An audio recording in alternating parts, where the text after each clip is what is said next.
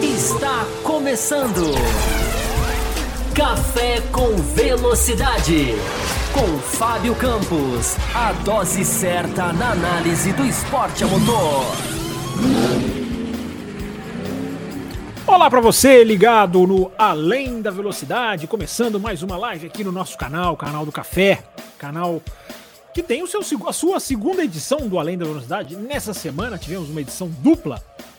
Será que teremos mais?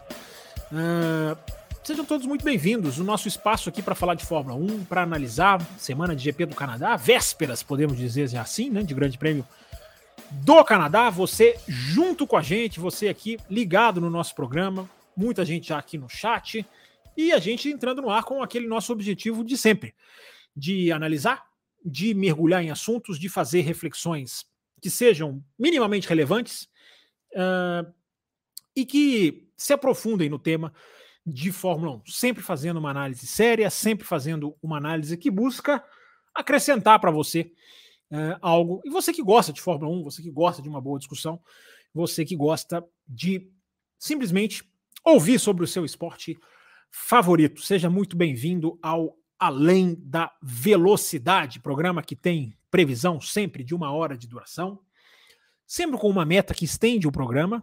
Uh, a meta hoje é de 18 superchats. Eu posso dizer que já caiu para 17, porque eu já tenho aqui um Pix recebido do Matheus Costa, que já contribui aqui, também chegou um do Felipe Gonçalves, mas a gente caiu na nossa meta. A gente já caiu um, porque a meta é de 18 superchats mínimos de 5 reais para a gente atingir aqui a nossa metinha, sempre importante, sempre fundamental para a gente é, seguir com o crescimento do nosso canal, seguir com o crescimento do nosso trabalho.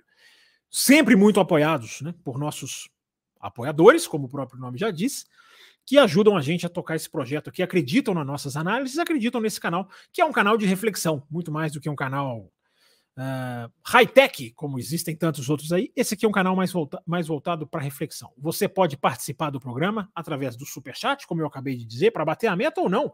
Se você quiser fazer o Superchat na quantia, na quantia que você puder, para ter a sua mensagem priorizada, o Superchat está aqui na tela, para você contribuir com o nosso programa. Quer fazer via Pix, uma modalidade que cada vez mais nos ajuda? Eu vou até fazer uma meta menor para o Pix hoje. Se chegar a 14, como a gente já tem um, se chegar a 14 Pix hoje, a gente dá a meta como batida porque o Pix também é uma maneira bem rápida, bem legal e bem dinâmica aqui da gente poder bater as nossas metas. E se você mandou pelo Pix, como fez aqui o Matheus e o Felipe Gonçalves, que eu já estou vendo aqui, você coloca na sua pergunta, se você quiser fazer a pergunta, ela vai ter prioridade como um super chat, e você escreve Pix em letras maiúsculas de preferência, porque né, o óculos aqui a gente já pode não enxergar. É, você escreve Pix no começo da sua pergunta para que a gente possa identificá-la. A gente vai falar de GP do Canadá, a gente vai falar de Stefano Domenicali, a entrevista dada pelo Stefano Domenicali para o portal da Fórmula 1. Né? Uma entrevista dada assim, é, é, quase que o empregado entrevistando o patrão, mas com repercussões, né? com coisas que eu acho que são relevantes falar. Quem você, quem viu, né? se você viu a, a, a capa do nosso programa, você já sabe muito bem de algo que nós vamos abordar aqui. Deixou o seu like para a gente entrar nos assuntos, para a gente mergulhar. Vou lá para a hashtag, para quem mandou a pergunta antes, rapidinho, hashtag. Depois a gente volta total aqui para o chat, superchats, enfim, ou mensagens normais, que a gente gosta de tentar atender o máximo possível, independente de ser superchat ou não, embora a gente dê prioridade para quem contribui no superchat. Mas like dado é ajuda dada. É, porque aí você ajuda também o canal do Café com Velocidade a crescer. Vamos lá, vamos começar então, sem mais delongas, vamos lá puxar para a hashtag. Uh, enquanto a gente puxa aqui uh, na hashtag as mensagens, às vezes fica um pouquinho lento, mas a gente passa aqui rapidinho. Uh, pronto, conseguiu abrir aqui. a primeira mensagem da hashtag. tem menos mensagens na hashtag essa semana, hein? Tem quatro, quatro mensagens aqui, e aí a gente vem aqui para o chat para que a gente possa priorizar a galera do ao vivo, a galera que está aqui contribuindo com a gente também presencialmente. É, vamos lá, vamos lá, vamos lá. A primeira é do André Pedro, que é apoiador do canal, inclusive. Os nossos apoiadores super envolvidos Ele faz uma pergunta rapidinha aqui sobre MotoGP, antes da gente entrar na Fórmula 1. Fábio, existe chance real do Mark Marques trocar a Honda na temporada que vem? E como foi comentado, vários pilotos da Honda estão sofrendo quedas. É possível fazer uma intervenção devido ao fator segurança? Bom, se você está falando da, da, intervenção da parte da Honda, tem que ser feito alguma, de alguma maneira, né? Algum estudo para se verificar por que tanta queda e por que tantos pilotos diferentes caindo. É, na questão do Mark Marques, sim, é, o Mark Marques deu uma declaração nesse final de semana, deu um ultimato dizendo que a Honda, eu, eu considero um ultimato, não foi um ultimato, digamos assim, literal, eu vou sair, não foi isso. Mas ele disse: a Honda para o ano que vem é o meu plano A. Ele tem contrato para o ano que vem. Então, quando o piloto diz que é o meu plano A, é porque tem um plano B. Uh, tá aí feita a pergunta da MotoGP. Obrigado, Brandé Pedro. Vamos lá. Agora, Romero Carvalho Júnior perguntando aqui sobre Fórmula 1. Ouvindo o programa semana passada, ah, isso já nos dá um enorme orgulho. Uh, o Romero Carvalho Júnior disse: Você falou em ampliar o número de equipes e tornar as equipes franquias, similar ao, aos esportes americanos. Você acha que isso poderia fazer uma maior identidade, trazer, desculpa, uma maior identidade às equipes, criando assim torcedores pelas franquias?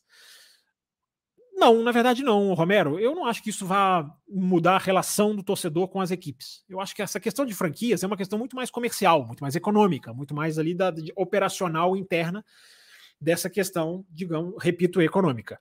É, não acho que é, não acho que franquia vai fazer alguém torcer mais ou torcer menos. O cara que torce para Williams, ele torce para Williams porque é o Williams. Ele torce para a McLaren porque é a McLaren. Ele torce para a Red Bull porque é a Red Bull. Franquia não vai mudar isso. A relação do torcedor não vai mudar porque é franquia ou não é franquia isso vai manter as equipes na Fórmula 1 de uma maneira mais, digamos, mais, mais uh, estável, uma, uma, maneira mais estabilizada das equipes ficarem lá. É... Ele complementou a pergunta dele aqui, eu não, eu não tinha visto, ele até falou: Pô, a Fórmula 1 tem o seu público guiado por pilotos e não por equipes, excetuando-se a Ferrari. É, eu acho que isso tem até, isso tem até um pouquinho. Tem, eu acho, isso tem diferen, sido diferenciado um pouquinho o, o Marcelo. Tem muita gente que torce para outras equipes. Eu acho que a Williams, a McLaren tem, tem torcedores no Brasil, por exemplo. É, você vai mandando as suas perguntas, você que está aqui no chat. Deixa eu dar um alôzinho para a galera do chat, né? É, deixa eu ver quem está aqui, ó. O Gorru está aqui, o César Caseiro está aqui, a Esther dos Santos está aqui, o Samuel Oliveira está aqui, todos esses apoiadores do café. Cris está aqui também, Cris Pellicer, espero estar tá falando direitinho. Douglas Clauser, André Keller, Jorge Barbosa, Manuel Vitor, Uh, o Drácula tá aqui.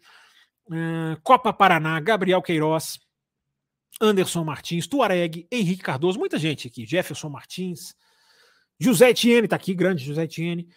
É, são a maioria desse pessoal que eu falei aqui é apoiador do café. Então, só dar esse recadinho. Você, se você gosta do nosso trabalho e você quer fazer a diferença, porque cada apoio faz a diferença, você pode apoiar o café de três maneiras diferentes. Você pode apoiar o café se tornando uh, membro do canal no YouTube. Aqui, você está direto no YouTube, você clica e se torna membro.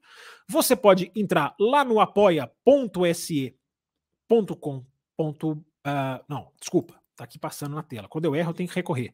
apoia.se barra café com velocidade. Está passando aqui embaixo. Uh, e aí lá você pode se tornar, ou você pode apoiar também pelo Pix, o mesmo, a mesma chave que você usa para contribuir para o programa. Você pode ser apoiador pelo Pix também. Então, essas são essas três maneiras aqui, saudando vários apoiadores que nos prestigiam aqui, não só sustentando o nosso programa, tornando o Café com Velocidade um programa autossustentável e, quem sabe, um projeto cada vez mais viável para a gente poder se dedicar integralmente a ele ou você que quiser fazer pelo Pix também aqui, contribuir com o canal nas lives via Pix ou Superchat. Gente, tem mais uma aqui da hashtag, tá? Só mais uma da hashtag, e aí mandem perguntas aí, porque eu já vou vir para cá para o chat. É, quem deixou aqui a última na hashtag foi o.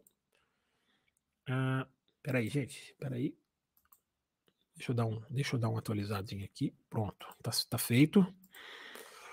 É, Agora vai. Demora um pouquinho, mas vai. Uh, foi o Felipe Gonçalves. Felipe Gonçalves que tá aqui, fez super chat já, inclusive, no, no, no, Pix. Mas ele mandou aqui, ó, um pouquinho antes da live começar. Acha que o Max ganharia o campeonato pela Ferrari em 2022? Lembrando que o carro deles era bem competitivo. É... Não, acho que não. Acho que a diferença da. Depende de quem seria. Infelizmente, vou acabar ficando no muro, Felipe. Depende de quem seria o piloto da Red Bull, né? É, eu, eu, por exemplo, acho que se você trocasse o Leclerc pelo Verstappen, eu acho que o Leclerc tinha grande chance de ganhar. Porque o ano passado, diferente, um pouquinho diferente desse ano, mas nem tanto, é, porque esse ano a gente está vendo o conjunto Verstappen é, casar com a Red Bull de uma maneira que não dá para garantir que ninguém replicaria. O ano passado houve um salto da, da, da, da Red Bull e, uma, e a Ferrari perdeu o rumo. Rumo esse que continua perdido. Mas a gente teve a separação né, no ano passado. Então, eu não sou capaz de cravar. É um, é um exercício, né? É um exercício. Não é nem futurologia nesse caso, né? É um, é um exercício de passadologia. Existe isso? Não. Se não existe, acabei de inventar. É... César Augusto contribuindo para a gente aqui, chegou visualizado o seu Pix. É... Eu, não, eu não diria que o, que o Max ganharia o campeonato pela Ferrari, não, porque a disparidade. E a Ferrari teve problemas de acerto, teve problemas de quebra. É, acho que ele poderia fazer, faria certamente um campeonato mais forte que o do Leclerc. Mas ganhar o campeonato pela Ferrari no ano passado, eu acho, eu acho que seria julgar que ele sobreporia no braço a diferença de, de Ferrari para Red Bull. Acho um pouco perigoso dizer isso. É, vamos lá, gente. Vamos para o chat. Vamos aqui receber as perguntas, ouvir. Não, não é ouvir, né? É, ler as perguntas é, aqui no chat. Deixa eu filtrar aqui rapidinho. É, os Pix, né? A gente teve aqui do Matheus, eu já filtrei a mensagem do Matheus. A gente tem mais aqui do César e do Felipe. Às vezes eles não mandaram a pergunta, por isso que eu não estou vendo aqui. Não se esqueçam de identificar a pergunta como Pix, tá, gente? Para que fique para que fique fácil aqui da gente visualizar. Eu só visualizei no momento a do Matheus, então vou começar pela dele. Uh, sobre pneus, grandes protagonistas, exatamente. Como você vê a mudança na estrutura deles que a Pirelli vai fazer? Já vimos no ano de 2013 que após mudança parecida, a Red Bull co conseguiu melhorar bem. Pode acontecer esse ano? Pode acontecer esse ano, Matheus. Pode acontecer esse ano, sim. É, uma, qualquer mudança numa parte tão sensível como é a parte dos pneus, qualquer mudança como essa, é, ela pode ter um, ela pode ter um efeito, digamos, bem inesperado, eu diria. Vou usar essa palavra. Calculando aqui, vou usar essa palavra. É... Por causa da sensibilidade do protagonismo que você mesmo coloca. Há um protagonismo enorme dos pneus. Qualquer mudança que vai influenciar numa temperatura diferente, num modo de atingir a temperatura diferente, a janela da temperatura vai ser a mesma, vai ficar menos sensível, o pneu vai ficar mais enrijecido, isso vai mudar o quê? Pode mudar sim. E eu já disse aqui no café e em outros lugares. Né? Mudanças que sejam em nome da segurança, do desenvolvimento, de uma atualização, no caso da Pirelli, ela, ela quer se atualizar a força aerodinâmica que os carros ganharam, não importa o motivo. Qualquer mudança no meio de um ano, com um domínio desse tamanho, é bom ficar de olho. Eu não estou falando que estão fazendo, que vão fazer, que a intenção. Coisas podem mudar. Até, como aconteceu em 2013, que você mesmo cita, Matheus. Até a Red Bull pode, pode até ficar melhor ainda. Né? Então qualquer coisa pode acontecer. É...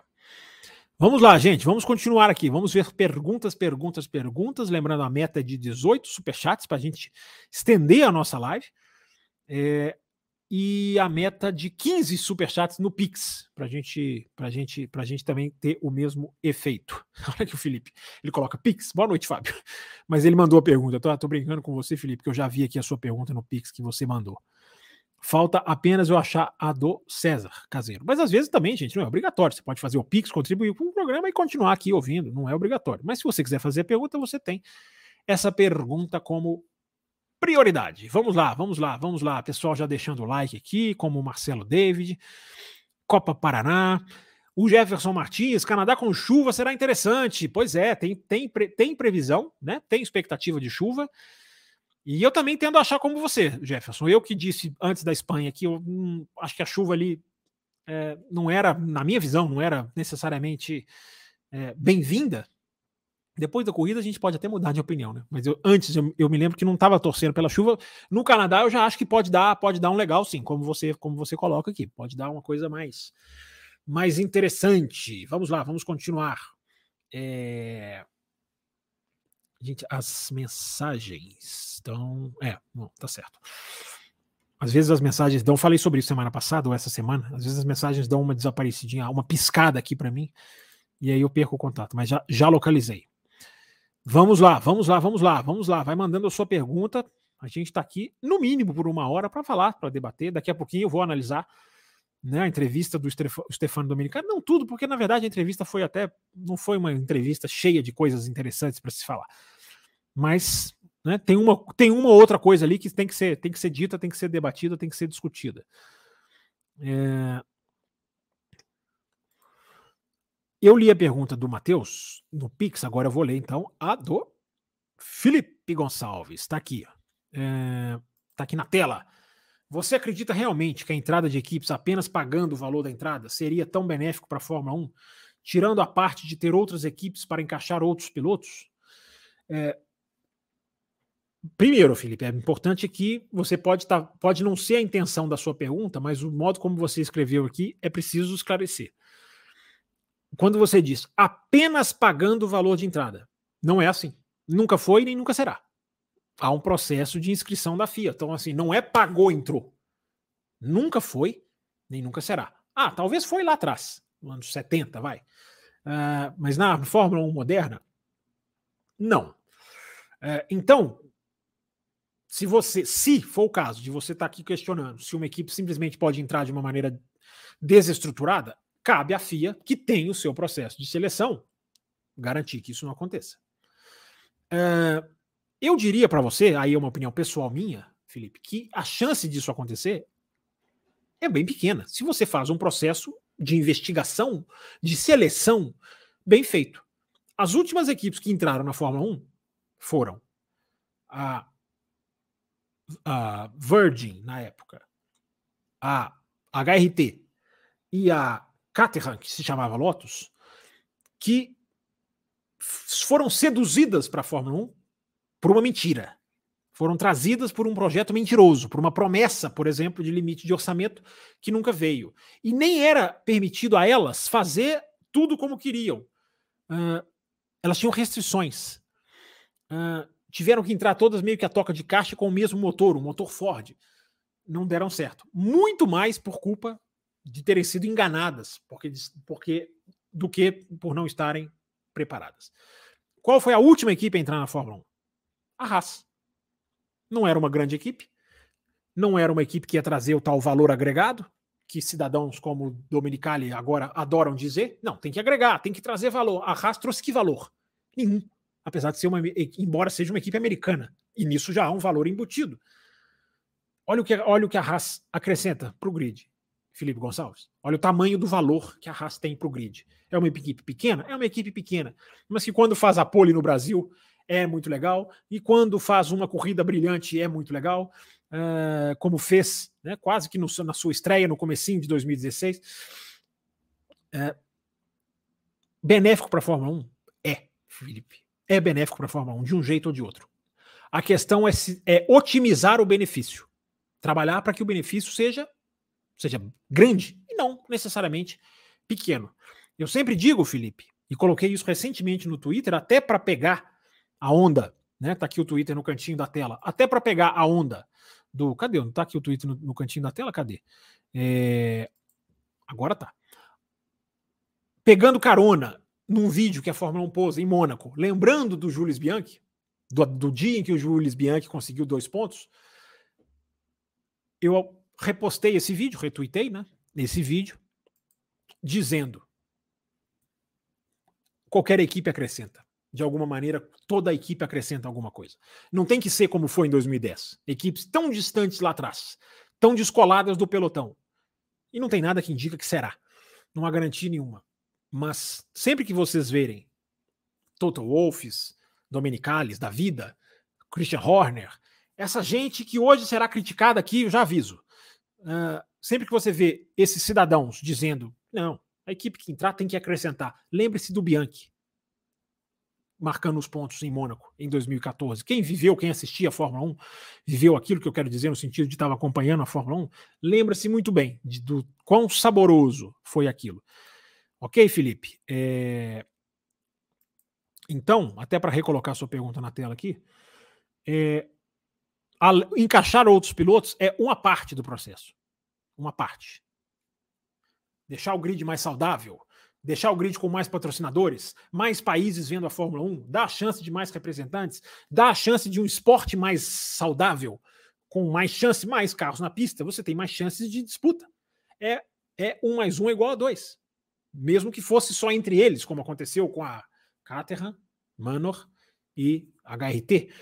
Claro que aquilo ali não é como tem que ser. Não há, reproduz 2010 e vamos embora. Não é assim. Aquilo ali pode ser feito de uma maneira muito melhor. Até porque não será feito com uma mentira, baseado numa mentira, como foi feito naquela época. Numa enganação. Aquelas equipes foram sutilmente, digamos assim, enganadas.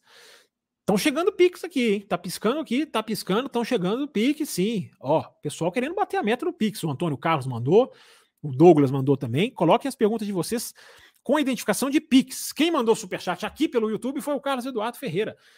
Boa noite, Fábio. Boa noite para você também, grande Carlos Eduardo. Com o Hamilton renovando para o ano que vem, o Leclerc teria alguma outra opção para sair da Ferrari? eu acho que a opção ele tem mais oito, né? Se não, se não for a Ferrari ou a, a, a Mercedes, ele tem mais oito opções. Só que, claro, tô brincando, né? Quando você diz opção real, competitiva, uh, ele teria que fazer uma aposta, no sentido, no estilo Hamilton, deixando a McLaren pela Mercedes, no estilo uh, Schumacher deixando a Benetton para ir para a Ferrari.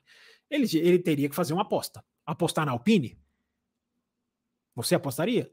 apostar na McLaren ressurgindo com esse projeto de reestruturação que a McLaren tem em andamento, a McLaren é uma opção viável para o futuro, é, ele teria que fazer uma aposta. Opção ele tem. Depende, Carlos, do que você chama de uma opção a curto prazo, a médio prazo ou a longo prazo. Opção ele vai ter. Equipes vão querer, porque o Leclerc, eu sempre digo, o Leclerc é. Tem gente que não, não, não, não tem essa ideia, não tem essa concepção, não tem essa visão.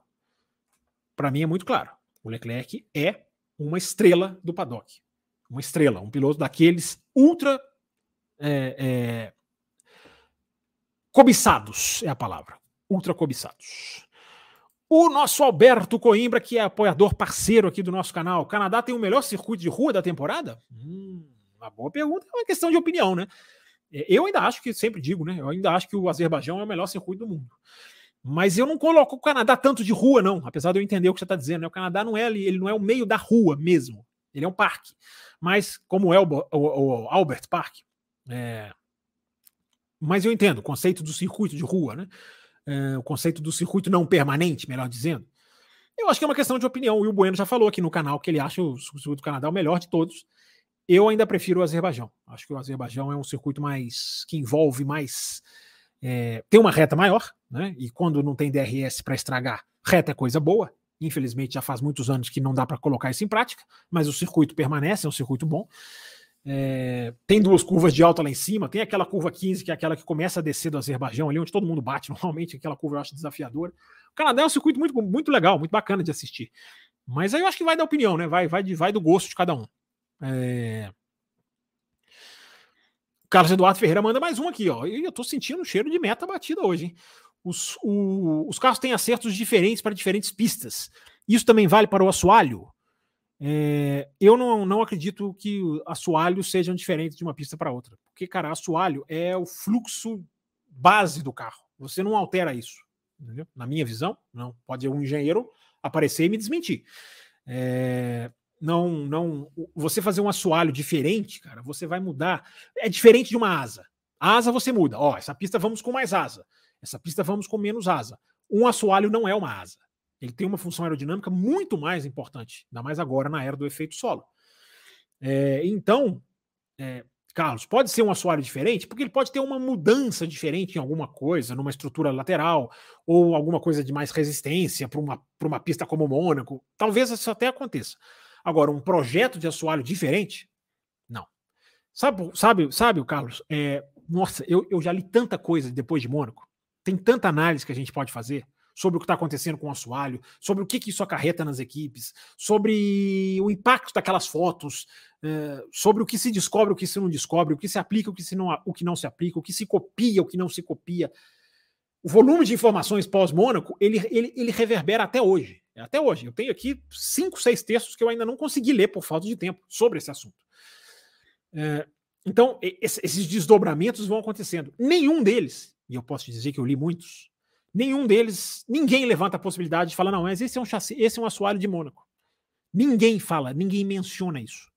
É assim que a gente aprende, é assim que eu aprendo Fórmula 1, por eliminação. Ninguém menciona, ninguém. É o assoalho da Red Bull, ponto final. É, então, não tem diferença. Carlos, não tem diferença, cara. Não acredito. Repito, algum, eu não sou engenheiro. É, algum engenheiro pode aparecer e me desmentir. É, baseado em tudo que eu já vi hoje, não, assoalho é assoalho. É, o, o, efeito solo é aquele. Ele é melhorado de uma maneira pra, pela parte de cima do carro, em circuitos travados, otimizado de outra maneira em circuitos, de, em circuitos permanentes. É, mas imaginar que o desenho muda, não. Ah, alternando aqui, fazendo uma tabelinha, Alberto e Carlos, eles vão tocando a bola um para o outro aqui, vão chegando na cara do gol. Qual o destino do valor da, da, da, da do o fee né, a taxa né, das novas equipes? Seria legal criar um fundo para auxiliar equipes menores a melhorar fábricas e equipamentos? Alberto, nossa, é, seria tão legal se essa sua sugestão fosse implantada. Essa, essa, essa ideia que você coloca, que é muito boa, ela é muito boa, ela é tão, ela é tão pró-esporte. Vocês já pensaram? Não. Uh, o fundo que as equipes pagam vira um fundo de incentivo a novas equipes, ou se acumula como incentivo às novas equipes. É, a ideia é sensacional. O, a questão, o problema, Alberto, é que no, a prática é justamente o contrário. O fundo é para enriquecer quem já está lá. A, a, equipe entra e tem que pagar né, a taxa, o fee, né, em inglês, uh, para enriquecer quem já está lá, para favorecer, para diminuir o, o prejuízo é assim que elas falam, né? Diminuir o prejuízo de quem é, diminuir a diluição do, do, do bolo, é, sendo que o bolo vai aumentar. Porque uma equipe entra, se é uma equipe estruturada, se é uma equipe como Andretti, que vai trazer tanta gente para assistir Fórmula 1, que vai trazer tanto patrocinador americano, que vai trazer a Cadillac, ora bolas, a reboque, eu não preciso dizer mais nada, mesmo como patrocínio, não exatamente como fabricante. É, a torta vai aumentar, a fatia do bolo vai aumentar. Até para a gente começar a entrar no assunto do Domenicali, é, há uma frase que circula que é sensacional, que eu até repliquei no meu Twitter hoje. É, as equipes preferem uma fatia maior de um bolo menor, ao invés de fazer o bolo crescer e a fatia poder crescer proporcionalmente ao tamanho do bolo. Essa definição é absolutamente perfeita. E ela resume o pensamento de hoje da Fórmula 1. Esse pensamento mesquinho, esse pensamento pequeno, esse pensamento antiesportivo, que se reflete na frase do Domenicali. Que se reflete na frase do Domenicali. Que daqui a pouquinho eu vou explicar para quem não viu a entrevista dele. Daqui a pouquinho eu vou entrar no assunto, mas está sendo ótimo já dar essas pequenas pinceladas, essas pequenas introduções aqui no, no, no assunto. Deixa eu dar uma atualizada aqui no nosso sistema de Pix, para a gente ler também perguntinhas do Pix, porque tem, elas estão chegando. Tem superchat aqui também. É... Então vamos lá, vamos lá. E tentar atender todo mundo para tentar pegar depois também as perguntas que não são necessariamente chat, é super chat, desculpa, ou Pix. É... Estou tentando acessar aqui, mas se eu ficar clicando errado, não vai ajudar em nada. Ah, tem Pix do Brasileiro chegando, olha que legal. O Brasileiro está aqui também. Brasileiro apareceu, grande Brasileiro. É... Deixa eu pegar as perguntinhas do Pix aqui, gente. Eu estou marcando elas aqui, tá? Isso leva alguns segundinhos, mas é... só para a gente poder colocar aqui, tentando fazer na ordem, na ordem certinha. Aqui o César Caseiro falou assim: é Pix de apoio. E botou aqui. Obrigado, César. Obrigado. Muito, muito obrigado mesmo. Está aqui registrado a sua mensagem, o seu Pix. É... Se mudar de ideia, o César, quiser fazer uma pergunta, pode colocar o Pix lá na frente. Não precisa fazer outro. Embora se quiser, pode. Mas vamos lá. Tem também o Pix aqui do que eu marquei aqui do Tuareg. Vamos ler aqui o Pix do Tuareg, atenção. Você acha que há um real interesse da FIA em retomar as rédeas de certas decisões para a Fórmula 1, como a entrada de novas equipes, ou estão todos em uma zona de conforto conveniente? Essa é uma ótima pergunta, Tuareg a FIA está tentando peitar. A FIA, ela, ela, o processo de inscrição que ela abre, ela já é uma afronta. Já é uma afronta, porque as equipes não queriam que abrisse. A, a Fórmula 1 não queria que abrisse o processo de inscrição. Ele foi criado lá em janeiro, anunciado, na verdade, lá em janeiro, quando havia uma, uma, uma, uma reta, uma, uma rota reta, uma rota de colisão entre FIA e Liberty. Das declarações do, do, do, do Sulayen, de que a Fórmula 1 não valia 20 bilhões, a Liberty ameaçando entrar até com um advogado. Ali houve um, uma, uma, um estremecimento, como há muitos e muitos e muitos e muitos anos não havia. Então o processo de inscrição vem ali. Ele, ele, nasce ali. A ideia não, mas ele nasce ali meio que oficialmente. O Sulayen tuita, vamos abrir o processo de inscrição para novas equipes. Então ele nasce nesse contexto de peitar sim. E aí, aí vem o que está o que está dito na sua pergunta. É, então, até o interesse do Sulayen pode ser um interesse, digamos, político, um, interesse de poder. Mas ele está escrevendo certo por linhas tortas. Ele está escrevendo certo por linhas tortas. É, se, esse, se, é, se, se ele tivesse a intenção, digamos assim, de poder por trás, como você coloca aqui. A FIA está peitando. A FIA está fazendo o certo.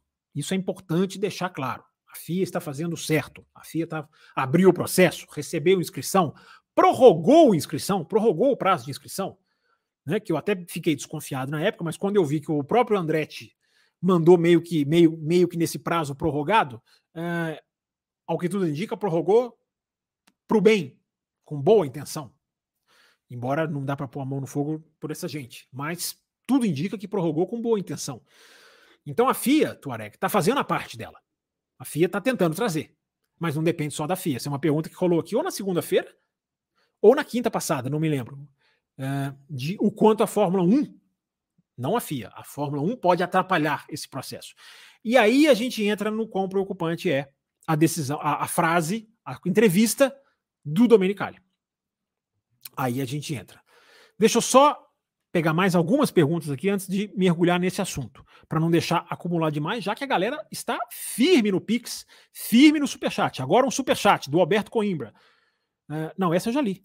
Mas tem uma outra dele ou não? Tem, tem uma outra dele sim. Eu estou confundindo aqui. É... Atenção, peraí, gente. É muita mensagem, é Pix, é calma. Tenham calma com o apresentador. Ele se banana, mas ele acerta. É... A outra pergunta do Alberto está aqui. Sabendo da importância do pneu, por que não tiramos dos pilotos a informação de temperatura e deixamos que o desgaste da borracha seja percebido só pelo feeling? É, essa é uma ótima questão. Tem, tem piloto que ainda vai muito no feeling, mas a informação, você tem razão, a informação está lá. A informação está lá. O cara ter ali a noção da temperatura. Eu acho que também seria um caminho. Mais uma ótima sugestão dada aqui pelo Alberto. Também seria um caminho. Eu acho que eles não iriam para esse caminho, até por uma questão de segurança do piloto saber se há uma, uma, uma mudança brusca de temperatura. Isso numa pista que começa a molhar, por exemplo, como Mônaco aconteceu, é, isso é um fator de segurança. Isso pode ser um fator de segurança. Então, tirar isso talvez, talvez esbarre nisso aí. Mas como filosofia de deixar para o piloto, que é o que a sua mensagem sugere, eu acho que seria ótimo, seria uma boa, uma boa, um bom caminho para se, se fazer.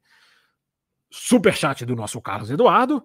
Foram as duas equipes que pensei, diz ele. Você acha que um ex-piloto, é, um ex-piloto participando da parte de decisão na FIA, no lugar do Domenicali ou junto a ele, poderia ajudar a competitividade da Fórmula 1? Não teria uma justificativa, né, o Carlos? Assim, filo, filosoficamente seria, seria. Mas o, o, o Domenicali tem um cargo administrativo. Ele é o um cargo de gerência, ele é um cargo de, de, de acordos, de contratos. É, você vai colocar um piloto aí por quê? Você tem que colocar gente que pense nisso. Um cara que seja capaz, que seja ágil, que seja dinâmico, que seja, é, é, é, digamos, que tenha habilidade de trazer novas equipes, de trazer é, novos circuitos, mas que queira fazer o bem do esporte. Não colocar lá um boneco como esse Domenicali, né, que na verdade é um boneco. Na verdade, nada mais do que um boneco. E um boneco, um boneco é, maléfico, eu diria. Eu não sei, eu posso estar redondamente enganado. Eu não sei se o Chase Carey estaria fazendo esse papel. Apesar de que o Chase Carey é quem assinou esse poder das equipes. A culpa do Chase Carey também é enorme, porque ele assinou o, o pacto que dá às equipes o poder de dizer não para um novo time, que elas jamais poderiam ter. Isso não cabe a elas, uh, porque elas só olham para o próprio bolso. E elas vão ver um novo, novas equipes, vão ver, não, já vem novas equipes como inimigas como gente que vem para tirar o meu dinheiro. E não gente que vem para fazer o meu esporte maior, como faz o, o, o, os esportes americanos. Os esportes americanos não veem uma nova, uma nova, uma nova franquia para pegar aqui, expressão que já usamos, não vem uma nova franquia como inimiga, vem como amiga, como alguém que vem e beneficia o campeonato. Porque se cresce ele, crescemos todos. Se cresce o esporte, é bom para todos. Claro que a, a, os esportes americanos chegaram no topo, então eles já trancaram, eles já trancaram a porta, porque eles chegaram no topo. Mas mesmo a chave deles não é uma chave, não é uma tetra-chave. É, pode entrar. Há uma taxa gigante, mas que pode ser paga. E aí não há essa resistência política lá de bastidores, como há na Fórmula 1. Então aí que está o negócio. Aí que está a, a, a questão. Você precisa ter alguém que trabalhe para isso, não alguém que se submeta a isso. Esse é o grande problema. É... Deixa eu ver aqui o que, que eu estou devendo. Deixa eu ver aqui o que, que eu estou devendo. Espera aí. Uh...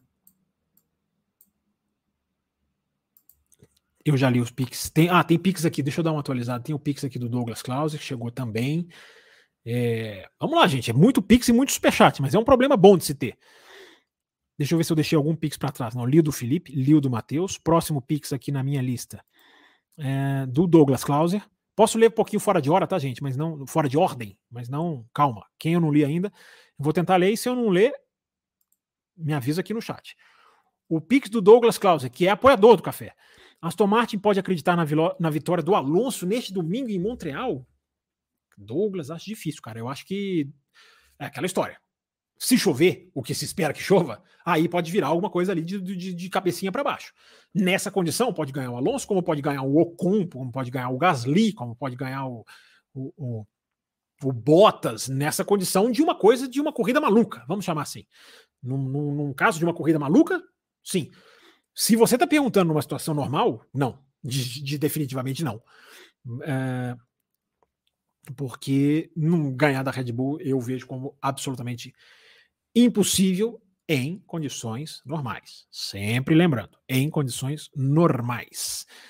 Gente chegando, dando o seu alô, dando o seu boa noite, fazendo aqui o seu cumprimento, a sua saudação. Não dá para ler todas as mensagens, gostaria, mas não dá.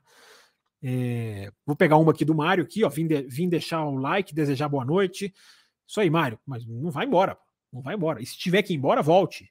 Ouça, assista a live, tem, ouça também, você pode ouvir os nossos conteúdos no Spotify, no Google Podcasts, enfim, no Deezer, todos os apoiadores, os agregadores principais, o nosso programa entra lá também para quem quiser só ouvir ou acompanhar aqui no YouTube, claro. Vocês estão vendo como eu estou ficando mais esperto aí nos anúncios? Estou ensaiando.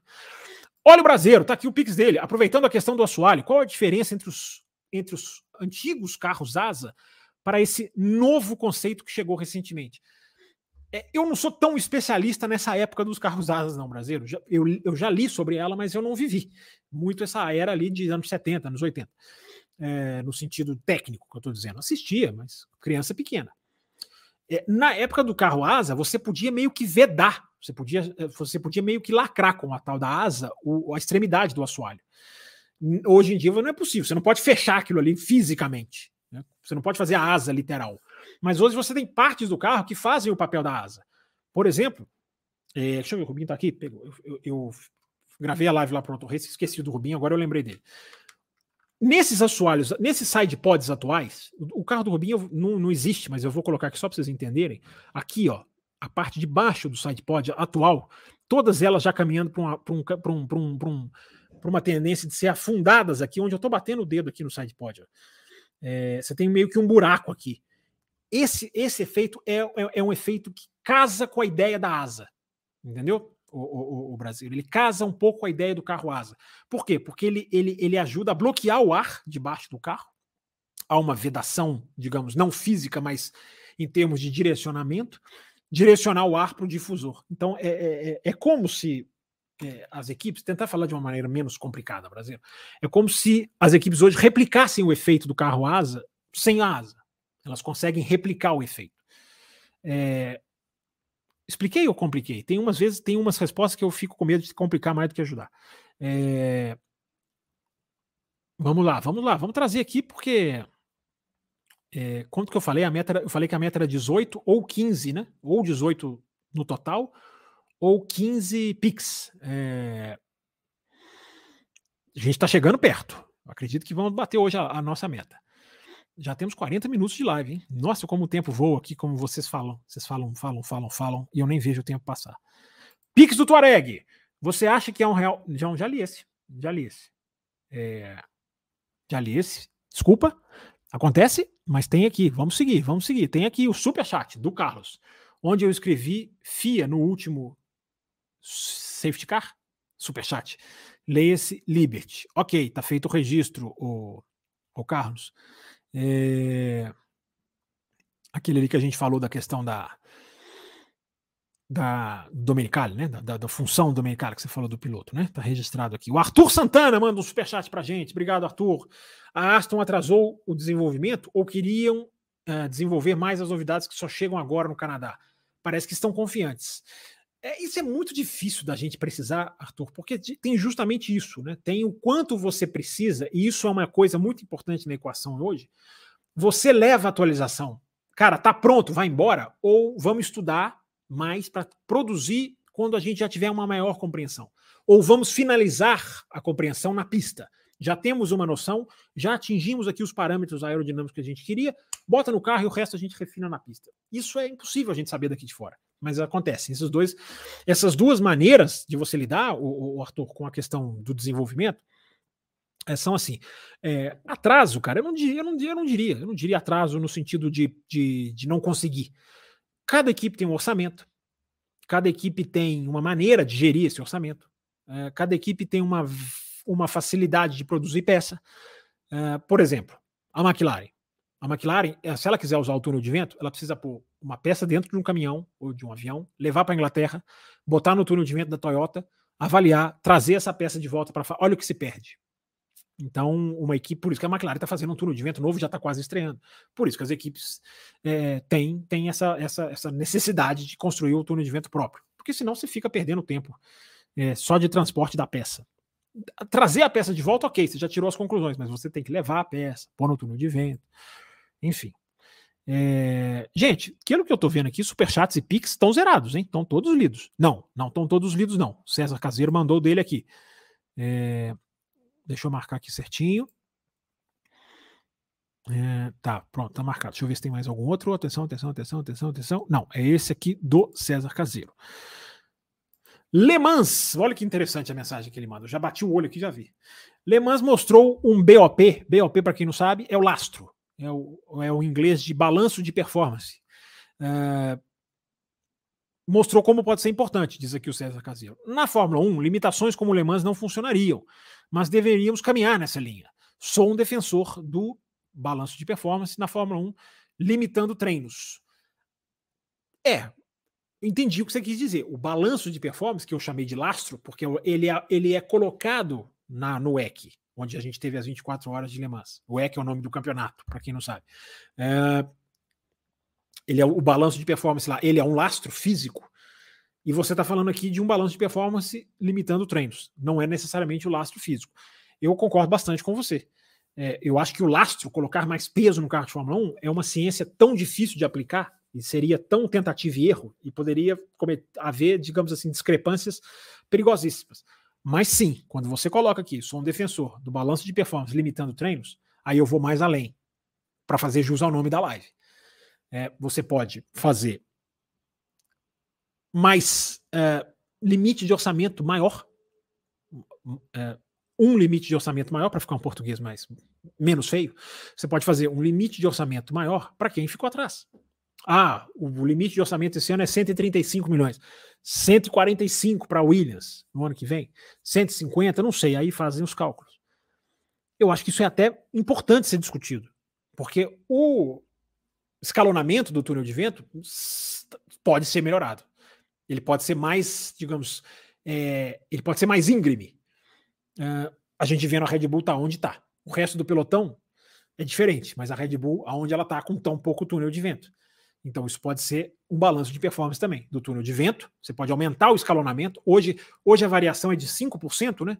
100%, 100 para quem é a sétima colocada, Aston Martin. 105 para a oitava, 110, ao mesmo tempo que vai descendo. 95% para quem é a sexta. Existe um 100% que é, que é dito como referência. Você pode aumentar esses passos. 100% para um, 110 ou 115, 130, deixa mais íngreme. É, Tudo isso, na minha opinião, César, é ultra válido. É ultra válido. São medidas pró-esporte, são medidas que não necessariamente tiram o mérito, porque você vê a Williams com tanto túnel de vento, não, não, não evolui tanto, evoluiu do ano passado para cá, mas não dá esse salto todo, e você vê a Red Bull com tão pouco túnel de vento onde está. Então, aqueles lá atrás, anti-equilíbrio, anti anti-mudança, anti-esporte, ai, como tem anti-esporte, né? Como tem anti-esporte, basta a gente sugerir. Não foi aqui no café, não, foi lá no outro, basta a gente sugerir que os assoalhos dos carros passem a ser mostrados na sexta-feira, deixa lá o carro assim, ó, ou deixa o assoalho assim, deixa todo mundo ver os assoalhos, deixa as equipes se inspirarem. Basta a gente fazer uma sugestão voltada pro esporte. Ah, e aparecem aqueles, que absurdo, que ideia de jirico, tem que ter segredos, mérito da equipe, como se o mérito da equipe fosse ser anulado, porque ela mostrou o assoalho. As pessoas que acham que é Ctrl C, Ctrl V na Fórmula 1, né? Dá um pulinho lá no meu Twitter para ver o que integrantes da própria Fórmula 1 falam do assoalho da Red Bull, né, de como não é simples. Mas basta a gente sugerir que aqueles anti-esporte, ou que são.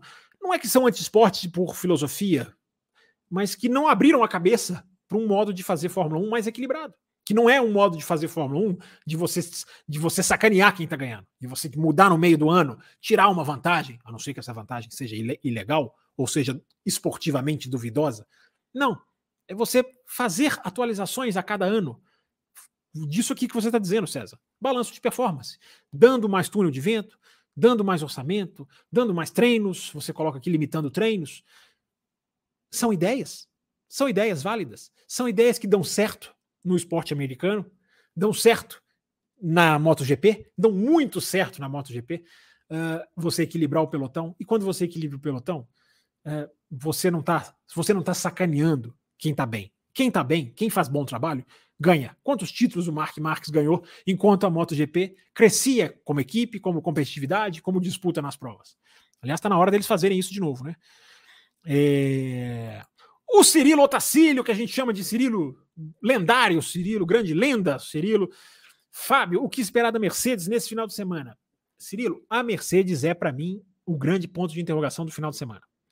E eu vou falar por quê. Essa frase simplesmente pode não ter grande, grande valor, digamos, uh, de conteúdo, mas eu vou explicar por quê. E acho que vocês até já sabem, né?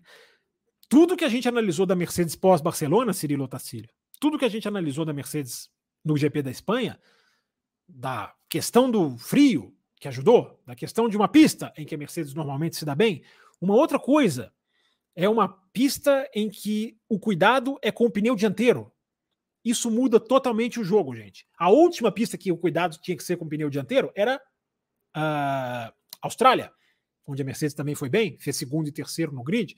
Agora nós vamos para uma pista rear, rear limited, em inglês, ou seja, você tem que cuidar do traseiro.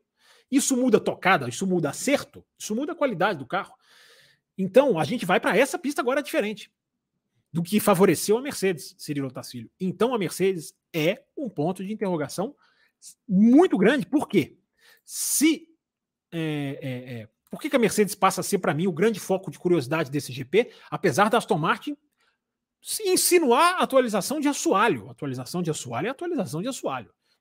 Vocês estão carecas de saber, alguns aqui literalmente, uh, carecas, uh, carecas de saber a importância do assoalho.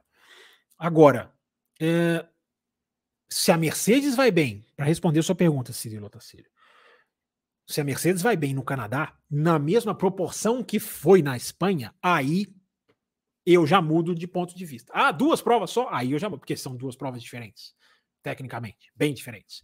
Então toda a ressalva que eu fiz na Espanha, agora vem, digamos assim, o lado contrário. Agora é uma pista que não favorece. Eu não espero a Mercedes bem como na Espanha como na Espanha. Eu não estou dizendo que não vai bem. Eu não espero. A força no GP do Canadá, para mim, posso estar errado.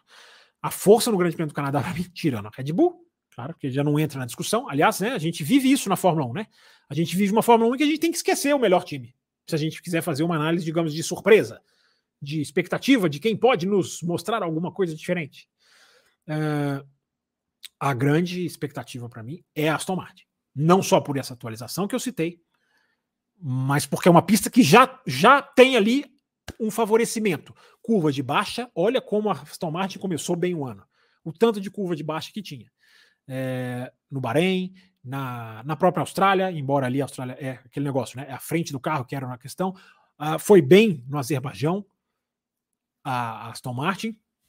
Se não é um probleminha no DRS, o, da, o Alonso estava ali embutido para passar a Ferrari no final da prova, mesmo com esse problema. DRS no sábado, não é um problema.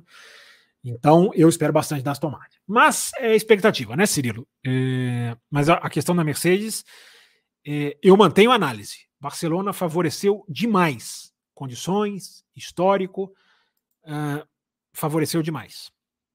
Vamos ver agora. Agora não favorece. Tecnicamente não favorece. Então agora a gente vai ter um tiratema da Mercedes. Responder mais profundamente do que isso, não consigo hoje, não, viu, Ciro? Hoje não. Brincadeiras à parte, tem mais superchat aqui. Vamos embora. É, Renato Luciano, engenheiro da Alpine, falou que o foco do acerto é a suspensão e o resfriamento de freios. Fale mais sobre isso. Além do além do além, ele diz aqui na hashtag. Será que vamos ter? Não, essa, é, é... Aliás, nós podemos ter um além do além, sim, porque nós batemos a meta dos dois dias, da segunda e da quinta, na semana passada.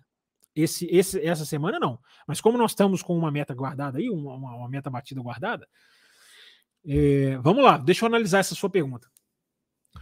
É, o foco no acerto é a suspensão e o resfriamento de freios. No Canadá, né? No Canadá. No Canadá, a questão do, do, dos freios é muito importante. É, é, é talvez a pista mais difícil de freios da Fórmula 1. Porque você está vindo em velocidade alta e sentando o pé no freio para curva de baixo, retas para curva de baixo, reta para curva de baixo. O Bahrein é parecido, mas no Bahrein você resfria melhor os freios, porque é uma pista aberta.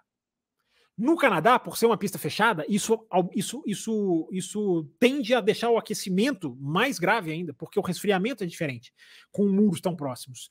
Então, é, é, é, é eu acredito que o engenheiro disse, disse, isso, sobre isso, né? Disse sobre Canadá. É, e é exatamente isso. Resfriamento de freios. Cara, vocês que assistem Fórmula 1 há muitos anos, quantas vezes a gente já viu no Canadá o cara sofrendo com freios, aquela fumacinha, o cara, pé, o cara pisa no freio, aquela fumacinha. É, quantas vezes a gente já viu isso no Canadá? Canadá é uma pista de, de, de difícil manuseio dos freios mesmo. É, e o foco do acerto é a suspensão. A suspensão é a alma, né, Renato, desse carro, desse carro atual. O segredo da Red Bull é a suspensão. Quem não entende o que eu estou falando, quiser uma explicação mais completa, vai aqui na aba de vídeos do nosso canal e tem lá um corte que diz isso. O segredo da suspensão da, da Red Bull. O segredo da Red Bull 2023, a sacada, foi essa palavra que nós usamos, se não estou enganado. A sacada é a suspensão. Lá está explicando por quê. Questão do carro, como age, como isso influencia aerodinamicamente. Esse corte está bem legal, viu? Modéstia à parte aqui no nosso canal. Esse corte está bem legal. Para quem não viu, corre lá para ver. Quem está conhecendo agora, quem está chegando agora. É, deixa eu ver se tem mais pics aqui. Dando aquela atualizadinha legal aqui. É, eu descobri um jeito de atualizar mais rápido.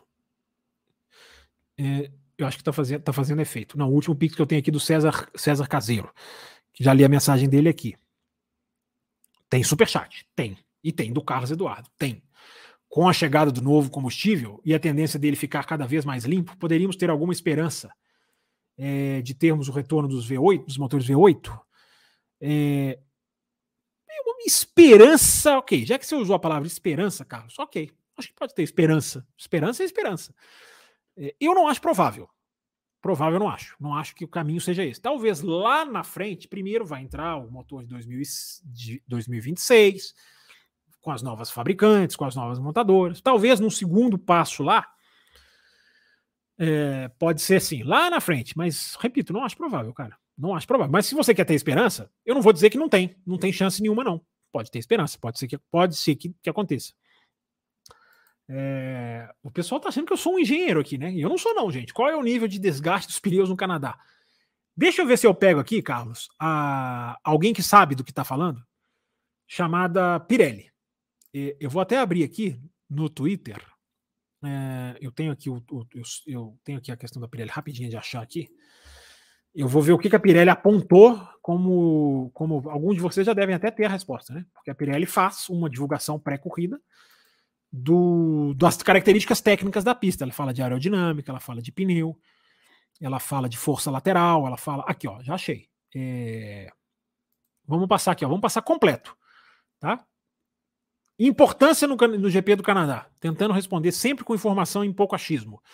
Importância do Canadá, segundo a Pirelli. Tração, 5, de 1 a 5, tá, gente? Sendo 5 muito, 1 pouco. Tração, de 1 a 5. Canadá é 5. A gente já falou sobre isso aqui no café. É, aderência do asfalto, 1. É um asfalto com pouca aderência. Daí a questão de comparar com o circuito de rua. O uh, que mais? Abrasividade do asfalto, 2. Nós podemos fazer isso aqui mais vezes, hein, gente? O que vocês acham? Deixar isso aqui, passar essas informações mais aqui no nosso canal. É, abrasividade do asfalto, ou seja, o asfalto comer o pneu, nível 2. Nunca foi um asfalto que come tanto o pneu. Track Evolution, evolução da pista. Isso é fundamental na Fórmula 1 de hoje, da sexta-feira para o domingo, às vezes do próprio começo da corrida para o final. A gente analisou tanta corrida aqui falando sobre Track Evolution, evolução da pista. 5, Canadá. Nível 5. Circuitos de rua normalmente são nível 5, porque não tem muita borracha e emborracha muito rápido. Estresse no pneu. Tire stress. 3. Meio do caminho, Carlos, para pegar aqui, ó, mais ou menos o que você queria saber, não é isso? É... Deixa eu ver o que mais. Frenagem. 5. Né? Braking. 5. A gente acabou de responder essa pergunta dos freios. Forças laterais no pneu. 1. Um não é um, não é um circuito que dá essa, essa questão, igual o Barcelona, né? O, o pneu é, tem que ter uma força lateral para segurar numa, numa, curva de alta. No, no, Canadá é nível 1. E o nível de downforce é nível 1 é, também no Canadá. É, esse downforce 1, eu tô, eu tô achando que tá, tá, ela está querendo dizer downforce no pneu, porque não é, um, não, é nível 1 como o Monza, que você tira a asa. Não é, você coloca um pouquinho mais de asa. Então eu acho que o downforce deles aqui está querendo dizer downforce no pneu, como, como tem braking, lateral e downforce, é, misturando português com inglês, é, tudo isso relacionado ao pneu, é, eu faço esse julgamento. Mas estão aí, informações do Canadá, melhor maneira que eu consigo te responder. O Carlos, sem chutar. É, deixa eu ver, tem mais aqui? O que, que temos mais? Temos um. Uh, deixa eu atualizar aqui. Peraí, gente. Porque estão pintando uns pics aqui e eu preciso só ver aqui se já bateu aqui. É, Enquanto o sisteminha atualiza, vamos, deixa eu ler nas mensagens aqui. É, atualizou, chegou, do Brasileiro. E a pergunta é justamente do Brasileiro, que está aqui na minha cara, justamente, certinho. É, a barra estabilizadora que a Red Bull colocou também faz parte do conjunto de suspensão. Né? né? Acertaram forte também. Será que essa melhora da Mercedes também, de, também devemos a mudança no conjunto de suspensão? Calma com melhora da Mercedes, Brasil. Sim, se a Mercedes melhorar, nós vamos analisar o quê? Por quê? Sim, a Mercedes mudou muito a suspensão. Mas você já está cravando a melhora da Mercedes e eu não cravo. Eu só tô, eu só tô, não estou dizendo que você está errado, nem que eu estou certo. Só estou dizendo que eu ainda não cravo. É, o Canadá vai, vai nos mostrar isso. Mas sim, Brasileirão, a, a suspensão é um fator. Se o carro subir, é sinal de que a suspensão, no mínimo, é, no mínimo a suspensão não comprometeu. Hoje a gente tem mensagem na tela de meta batida, porque a meta acaba de ser batida com esse superchat do Brasileiro.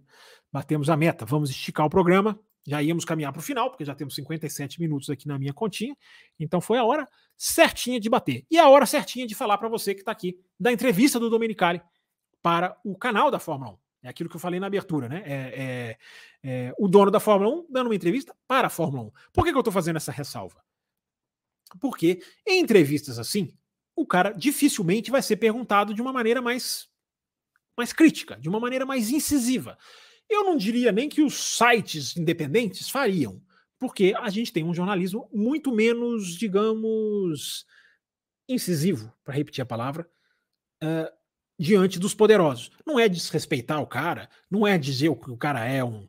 tá viajando, mesmo ele estando em algumas situações. Não é assim. Claro que não é assim mas é fazer perguntas que tentem extrair do cara sobre problemas, sobre filosofias tão discrepantes como a filosofia que o Domenicali adota de dizer pura e simplesmente e literalmente, de dizer literalmente uh, que não quer mais equipes na Fórmula 1. Aí está a gravidade. Não tem nada de novidade no que a gente assistiu dessa entrevista, quem assistiu, quem ouviu. É, não tem, um, nenhum, não tem nenhuma grande bomba no sentido de novidade no que o, o, o Domenicali falou. Mas existe uma, uma gravidade no tom. Existe uma gravidade na, na, na, na hora que o repórter pergunta para ele, o Tom Clarkson pergunta para ele. É, primeiro ele diz né, que novas equipes tem que ver, ele vem com um discursinho, né? Tem que ver novas equipes que não necessariamente. Aí o Tom Clarkson até tenta tirar alguma coisinha dele. dizendo assim, mas você colocando o chapéu de promotor, ele usa essa expressão em inglês, ou seja, esquece o interesse. Você colocando o chapéu, você, Domenicali, pessoalmente, quase que ele chega, ele chega a insinuar. Você queria ver novas equipes na Fórmula 1? E o Domenicali diz: não, não queria. Ou seja, ele diz: e, e, o que, que ele está dizendo aí? Eu não quero novas equipes. Não é que ele está usando o discursinho politicamente correto do não, tem que ver, talvez, não sei. Não, ele diz claramente: eu não quero. Esse cara fala pela Liberty, porque ele é diretor da Liberty, diretor poderosíssimo da Fórmula 1, o, o responsável pela Fórmula 1, nada mais, nada menos. Ele diz que não. E aí ele vai para uma raia que também é grave, embora né, falando ali muito mais da boca para fora, porque não é possível, ele diz e fala uma coisa é, que eu até coloquei no Twitter, vou até abrir o Twitter aqui para pegar a frase certinha. Se você tem dois times brigando um contra o outro, isso já é suficiente, ele diz. Olha o quanto isso é grave, gente. Vejam o quanto isso é grave. Ou ouçam, você que está ouvindo.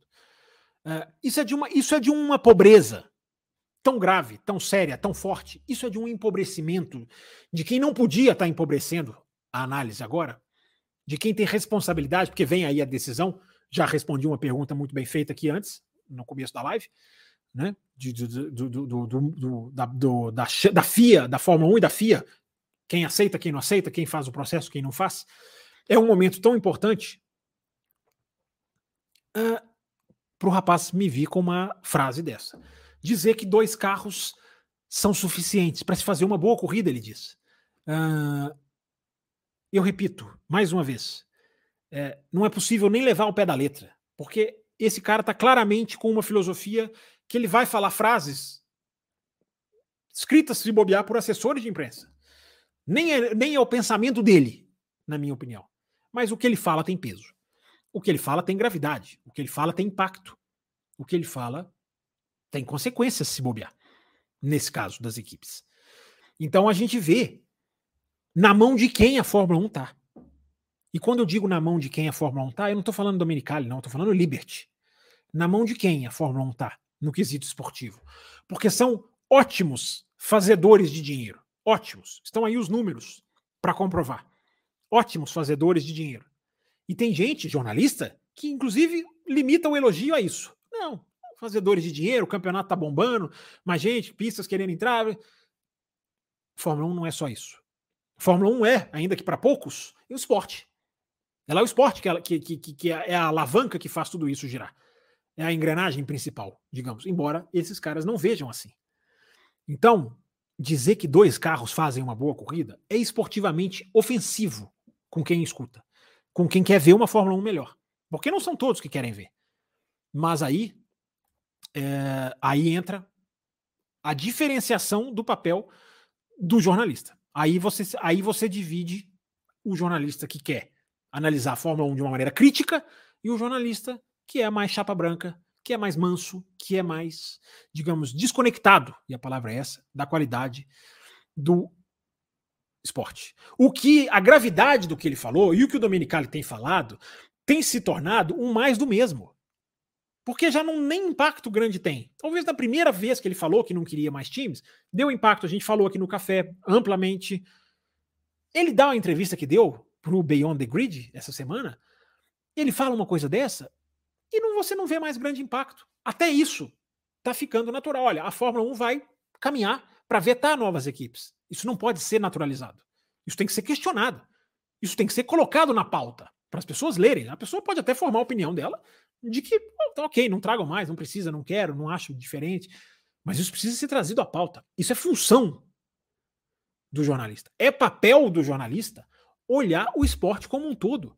Defender não os interesses de alguns, mas o campeonato. E principalmente o seu público. Esse é o jornalismo que eu aprendi. Talvez não seja o jornalismo que outros aprenderam.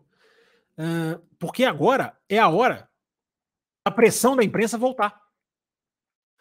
Uh, teve um momento de se acolherem as, as candidaturas, uh, que nós até falamos aqui no café. Agora é fazer o trabalho técnico. O trabalho técnico está terminando, se é que já não terminou. Porque a gente está no dia 15 de junho gravando essa live. E não há expectativa de que passe de 15 de julho. A gente está nos 30 dias finais. Pode vir antes o anúncio. É no máximo meio de agosto. Me, desculpa, meio de julho. No máximo meio de julho. Uh, pode vir antes, pode vir depois do GP do Canadá. Pode vir antes o anúncio. Que anúncio, Fábio?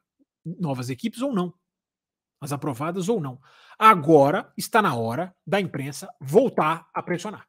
Porque agora pode entrar em campo a politicagem. A politicagem pode anular um processo da FIA que avaliou, que chegou à conclusão de que essa pode, essa é capaz, essa acrescenta, essa não acrescenta. Uh, o próprio Ben Sulaim já elogiou a iniciativa do Andretti. Alguém consegue imaginar o Andretti não atendendo às condições? Uma equipe mundial como é a Andretti, com a Cadillac por trás? Alguém imagina que haja motivo para se dispensar a Andretti?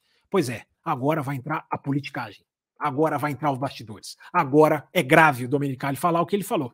Agora isso precisa ser pauta. Isso precisa ser capa de live, isso precisa ser manchete de jornal, isso precisa ser manchete de site, isso precisa ser tema de coluna de quem as tem. Uh, novidades sobre isso, aguardem. Uh, em breve. Está na hora disso ser discutido, porque agora é uma hora que vai definir a Fórmula 1 dos próximos anos, em termos de número de equipe. Em termos de número de equipe. Se não entra ninguém agora, quando vai entrar? Agora, com dinheiro chovendo, saindo pelo ladrão, sem nenhum tipo de insinuação, uh, com dinheiro se materializando com um lucro recorde, que já passa dos 2 bilhões, a 2 bilhões, a Fórmula 1 cruzou os 2 bilhões no ano passado, agora ela já está abrindo 2 bilhões e 200, 2 bilhões e 300, a projeção anual, uh, ela vai sendo divulgada trimestralmente, e eu acompanho todos esses números. Uh, é do crescimento do esporte que nós estamos falando e o crescimento do esporte não pode ser um detalhe. Ele não pode ser apenas um detalhe. O crescimento do esporte nesse nível de atingir novas equipes, ele não pode ser, ele não pode ser tratado dessa maneira. Um dono, o dono da Fórmula 1, entre aspas, ou que fala pelo dono da Fórmula 1, chegar e dizer que não quer mais equipes é muito grave. É muito grave. Por quê? Porque a Fórmula 1 não chegou a 20 carros como uma meta. Não era. Não era meta, era 20 carros, vamos, chegamos, como acontece nos esportes americanos. Chegaram no topo, no teto, inflaram e agora podem fechar. Podem fechar, podem, podem cobrar taxa. A Fórmula 1 não. A Fórmula 1 não chegou a 20 carros como uma meta. A Fórmula 1 chegou a 20 carros a custa de falências, a, cur, a custas de equipe morrendo, a custas de da morte da Tyrrell, da morte da Brabham, da morte da Ligier, Uh, equipes que podem ter tido culpas na própria falência? Sim, mas que se tivessem sido protegidas, poderiam muito bem estar tá aí até hoje. A Fórmula 1, repito, não projetou ter 20 carros. A Fórmula 1 emagreceu até 20 carros. A Fórmula 1 ficou raquítica até 20 carros. E agora ela quer fechar a porta com 20 carros. A partir de agora, ficou interessante ter 20. A partir de agora, a gente aceita ter 20. Por quê? Porque ter 20 interessa financeiramente para esses caras com uma visão tão limitada, porque enxergam que agora é hora de, de não deixar ninguém entrar para manter o lucro das equipes. Se esquecem que se novas entrarem, a fatia, a torta vai crescer, o campeonato vai crescer. O Andretti vai fazer os Estados Unidos se envolverem mais ainda com a Fórmula 1, só para citar um exemplo. Uh, o esporte pode ficar mais rico, você pode ter mais pilotos de outro país, de outros países, você pode ter mais patrocinador, invariavelmente você vai ter mais patrocinador. Isso é, isso é um mais um igual a dois, não tem como não ter. Uh, você vai crescer. E se esses caras tivessem uma visão de médio, longo prazo, eles estariam convidando equipes para entrar na Fórmula 1. Porque quando eles convidam, elas vêm. Porque fizeram isso com o motor fizeram reunião com quem nem estava na Fórmula 1. Audi e Porsche participaram das reuniões, nem na Fórmula 1 estava. Por quê? Porque foram convidadas a desenhar um projeto para o futuro. Olha o resultado aí, gente. Seis fabricantes de motores, que eu ainda acho pouco, tá? Mas são seis fabricantes de motores. A Audi está chegando, a Honda mudou de ideia, né? 180 graus, é, a guinada. A Audi está aí, virando equipe. Quando a Fórmula 1 quer ela cresce. Se a Fórmula 1 quisesse botar 30 carros no grid, ela conseguia. Não existiria melhor hora do que agora, com tanto dinheiro. Ah, Fábio, tem que botar 30? Não precisa botar 30 então, se não quiserem. Mas dá para botar mais equipes. Até porque, para encerrar, as vacas magras, elas vêm. Nem, nem, nem todo mundo surfa no, no topo da economia para sempre. Nenhum país, nenhuma instituição, nenhuma empresa, ninguém, nenhuma área. Ninguém fica na crista da onda para sempre. Um dia a crise vem. Acontece uma coisa, a crise vem. Estoura uma guerra, a crise vem. Hoje a Fórmula 1 está na crista da onda. Ela não vai estar tá para sempre. Ela pode precisar de equipe para sobreviver. Essa é a análise. Esse é o papel que a gente faz aqui. Estamos entrando num momento decisivo de novas equipes ou não. E quem se importa com a qualidade do esporte? E eu repito, é papel do jornalista se importar com isso? Quem se importa com a qualidade do esporte? Não tem como tratar isso como assunto menor, como assunto secundário. Não é. Isso é muito, muito, muito importante. Deixa a opinião de vocês, deixa eu ler mais mensagens que chegaram aqui enquanto eu fazia essa análise. É, chegou um superchat aqui do Carlos. O que a Ferrari pode aprender, o que a Ferrari F1 pode aprender com a Ferrari de Le Mans?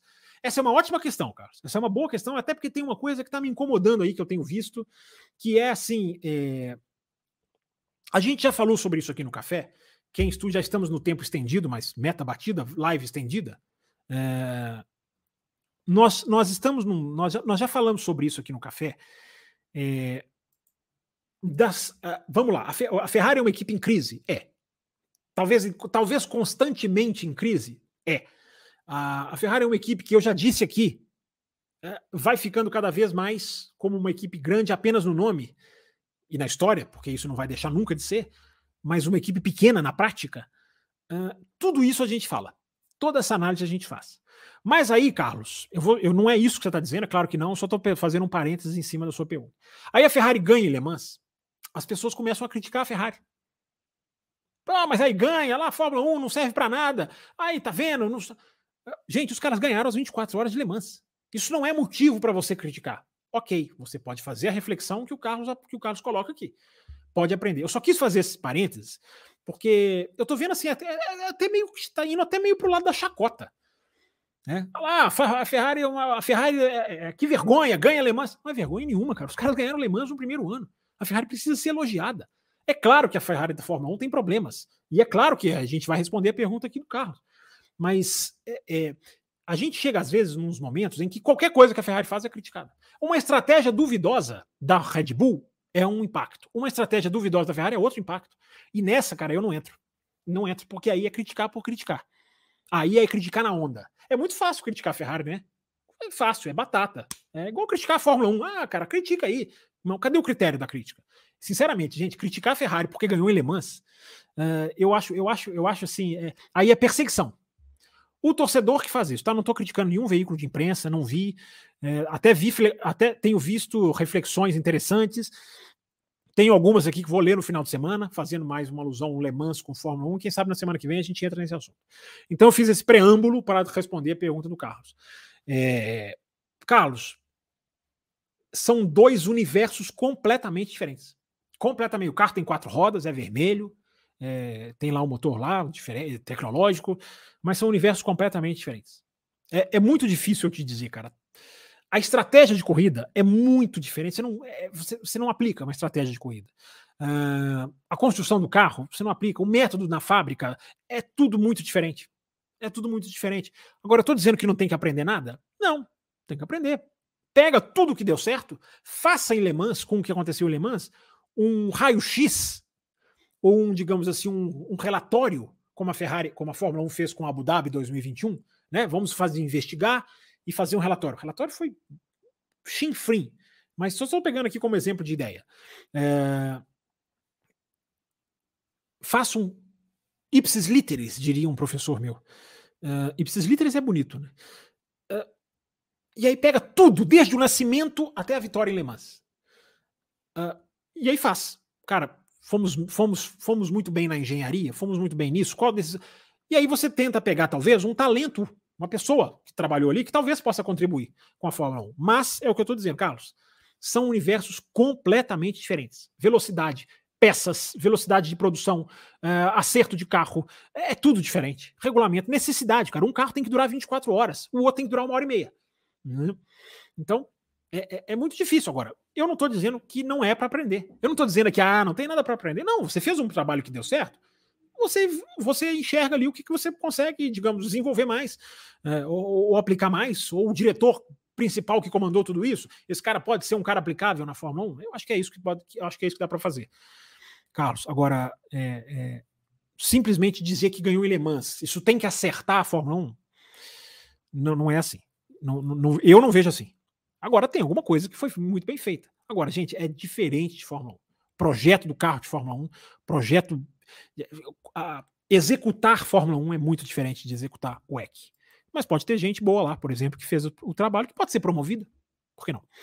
É... Mais uma do Carlão aqui, ó. Será que o CEO agora vai conseguir ver que ganhar corrida pode ser melhor do que ser mais rápido na reta? É, o Carlos está se referindo a uma informação que circulou que a gente trouxe aqui no café, trouxe lá no Auto Race, é, na live, no, no, nos programas, de que a Ferrari teria mudado a filosofia de ser mais rápida de reta por uma exigência do seu CEO, o Benedetto Vinha, que teria dito, segundo especula-se, mas é especulação, eu não gosto de especulação, vocês sabem, mas é, é especulado por jornalistas de alto gabarito.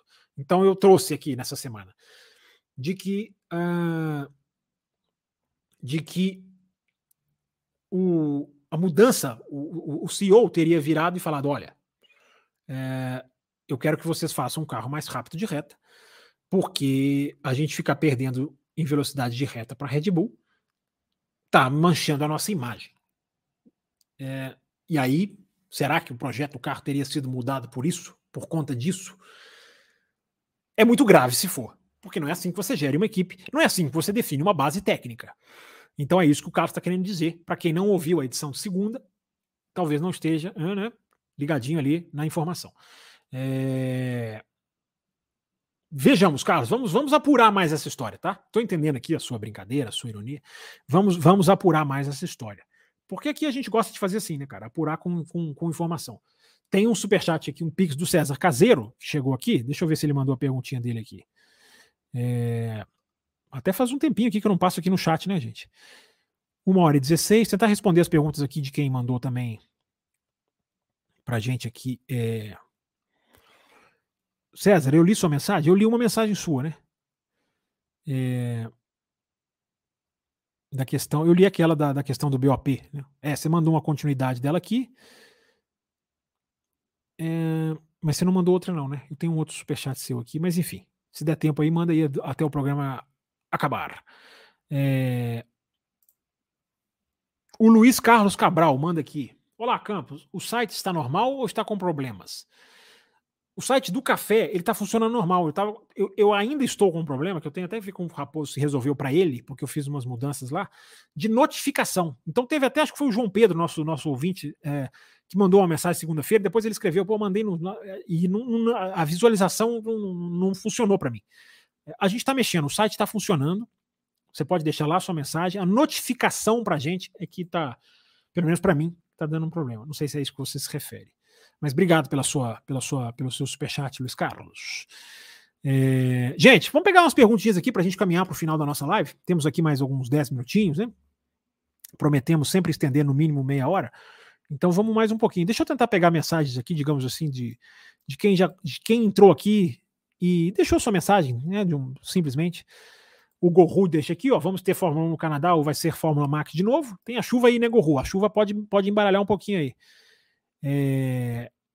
O João Pedro Melo, tava até falando dele aqui, ó, ele aqui, ó. Viu uma mensagem no site onde o Horner, o Christian Horner afirma que o Pérez correrá mais relaxado, agora que não há mais pressão por, por título. Isso entrega que a equipe não pode, não põe mais fé no Tcheco? É uma interpretação, João Pedro, é uma interpretação. Ah, pô, fé, cara. O que, que você define como pô fé? Entendeu? Vou pegar a sua expressão ao pé da letra aqui. O que, que você define como pô fé? É, a equipe tem que trabalhar para o cara ser o mais rápido sempre. Pô fé ou não pô fé? Isso aí é uma coisa meio pessoal da equipe, das pessoas. Enfim. É, mas, enfim, é uma, é uma questão. É, eu, eu vi essa entrevista, na verdade, não é nem uma matéria. Ele falou isso para Sky Sports. Outros sites transformaram em, em, em, Outros sites, não, sites transformaram em, em, matéria, porque isso acontece toda hora. É normal. É, mas eu acho que quer dizer assim, cara, vai guiar, né? Vai guiar. Agora você não tem. Eles não acreditam que ele vai tirar. Eles não acreditam que ele vai tirar a diferença. é, se é esse é o botar fé. Agora, eles não têm que trabalhar mais ou menos pro cara por causa disso. Eles têm que continuar com a mesma intensidade e ver o que acontece na pista. É... O Arthur Santana, por que, que Aston Martin não levou as atualizações grandes para Barcelona? Atrasaram ou queriam desenvolver mais? Pode, pode ser as duas coisas, cara. Pode ser que. Pode ser que. É, existe um tempo, cara, é, que os caras escolhem fazer. Cara, vão por esse caminho? O cara pode ter feito isso justamente no momento em que não dava para ficar pronto para Barcelona. É, porque, porque desse jeito, Arthur, parece que assim, todas as atualizações vão chegar juntas. Não é assim, cada equipe tem uma velocidade de produção, cada equipe tem a ideia numa hora diferente. Então, se ela teve a ideia 10 dias depois da Mercedes, a atualização vai chegar no, no GP seguinte. É, Fael Santos, Farrell, Farril, né? não sei se eu estou falando direitinho. Olá, Flávio você, Fábio, você acha que a Alpine foi o carro que mais evoluiu com as novas atualizações? Sinto que eles chegaram no patamar de Aston Martin. Abraços. Peraí, deixa eu só dar um golinho aqui, gente, antes de, antes de responder essa pergunta, porque eu tô falando aqui desde o começo da live sem nenhum tipo de gole, né? Peraí, só um minutinho.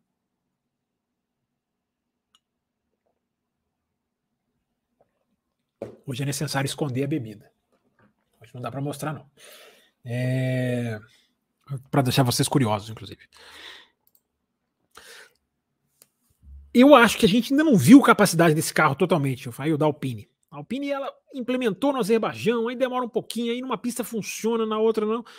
Eu, eu acho que pode ser, pode ser um carro que vai evoluir muito com as atualizações. Eu acho que a Alpine, se eu não estou enganado, eu estou puxando de cabeça, a Alpine largou na frente das Mercedes na em Mônaco, no em Barcelona e, e diante de Mônaco foi Miami.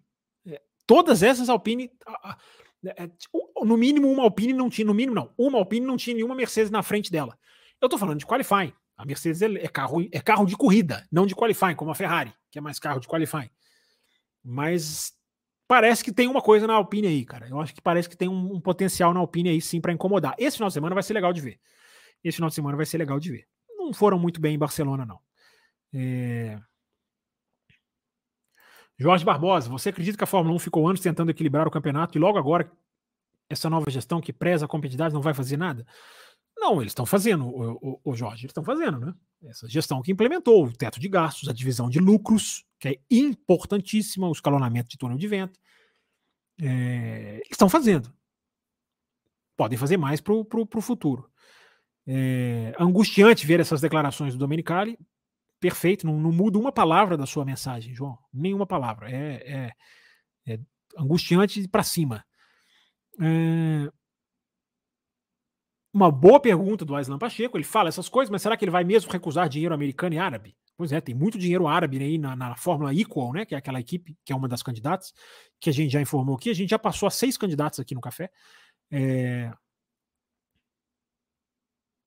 preferir a Haas ao invés da Andretti pelo absurdo, sim, apesar de serem contextos diferentes. Se colocou um ótimo argumento, Aslan. Se colocou a Haas, vai recusar a Andretti, baseado em quê? Gente, a gente tem um mês para ver se essa vergonha se materializa ou se o bom senso vai prevalecer. Vamos acompanhar isso de perto aqui no café. De perto, já adianto para vocês. Tá? É... Inclusive, deixa eu até fazer uma chamadinha para quem está chegando aqui. Estamos elabor... É, é, estou elaborando aqui várias reflexões para a gente fazer sobre domínio de uma equipe. Está na hora da gente mergulhar mais a fundo nesse assunto, porque o domínio está se consolidando. Né? Claro que alguém vai falar, não, já está mais do que estabelecido, sim, mas os números vão ficando mais acachapantes. É... A Fórmula 1 vai chegar. Se a, se a, se a Red Bull vence no Canadá, a, o que não é nenhuma surpresa, a próxima corrida será em julho. Em julho, a Red Bull fechará um ano inteiro ganhando tudo, menos a corrida sprint do Brasil. Tirando a corrida sprint, a Red Bull vai vencer de julho a julho. Se isso não é motivo para reflexão, talvez você não goste muito do café. Se você gosta, assista esse espaço, como dizem em inglês, porque a gente vai mergulhar nesse assunto. Vem mais reflexões aí, na forma de live ou na forma, ou na forma, digamos, diferente, ou, ou digamos assim, alternativa. Fiquem ligados, porque a nossa ideia aqui é ir atrás, refletir e acompanhar coisas como essa das novas equipes, que é o tema da live e que é muito legal ver a interação de vocês. É muito legal como vocês se envolvem, como vocês querem, como vocês estão interessados em ver mais equipes. Porque eu acho que todo mundo quer ver uma Fórmula 1 melhor. E é tão óbvio, é tão óbvio que a Fórmula 1 fica melhor com mais equipes, que o papel do jornalismo, como eu já expliquei, se faz mais do que necessário. É... Vamos lá, vamos lá. O Farrell pergunta aqui se a, se a Alpine chegou na Aston Martin ainda não. A Thaís Gomes chegou atrasada. Quero me inteirar desse papo aí, porque não estou conseguindo acompanhar as notícias. Você, Thaís, você assista os cortes do café, que são sempre resumos de live que você perdeu, sempre recortam ali pontos importantes, e você faça o favor de voltar lá a barrinha da live depois que ela acabar e assistir tudo. Ora bolas. E deixe o seu like. Todos vocês. Márcio Shibazaki, Fernando Alonso está cotado para Audi? Nunca vi nenhum traço de informação a respeito. Informação zero, Shibazaki. É uma opção que pode se materializar lá na frente à medida que a Audi for tomando corpo. Mas se está cotado, levando a sua pergunta ao pé da letra, não. Não há informação nenhuma nesse sentido. Não que eu possua. É... O Edivaldo diz aqui, ó, Edivaldo Hilário, Fábio, o Verstappen hoje é o melhor piloto do mundo? Para mim, sem dúvida nenhuma. Sem dúvida nenhuma. E não é hoje, não é hoje, eu não estou falando porque está dominando a Fórmula 1 agora, não. É, em 2021 eu falei isso, antes do campeonato acabar. É, para mim, eu também não estou falando que eu descobri a roda, mas para mim ali o Verstappen já, já, já, já era o melhor piloto do mundo. Pelo modo como ele ganhava as corridas. O Hamilton em altíssimo nível em 2021, altíssimo nível. É, mas o Verstappen já, para mim, exibia traços de ser o melhor piloto do mundo.